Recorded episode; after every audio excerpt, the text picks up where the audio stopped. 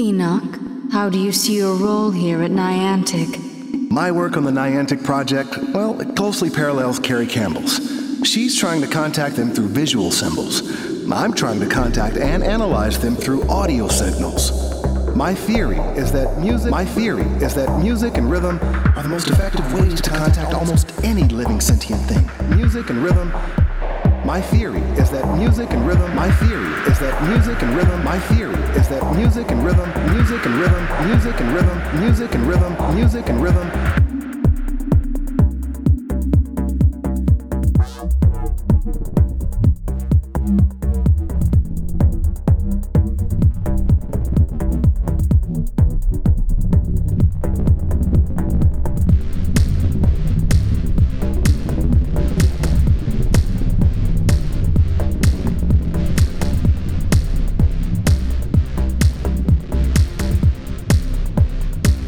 Niantic project.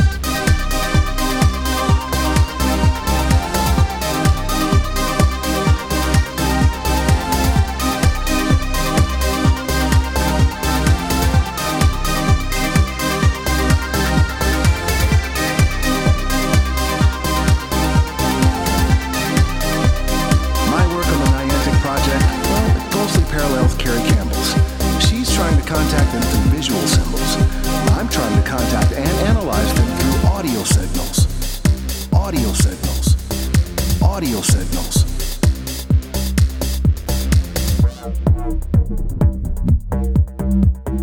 Enoch, how do you see your role here at Niantic?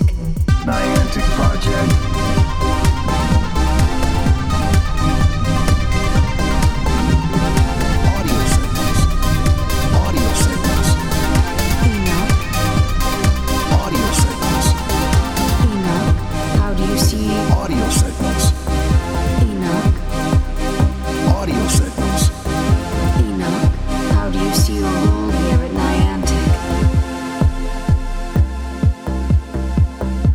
Theory is that music and rhythm are the most effective ways to contact almost any living sentient thing. Think about it this way your heartbeat is the drumbeat of your life. Niantic Project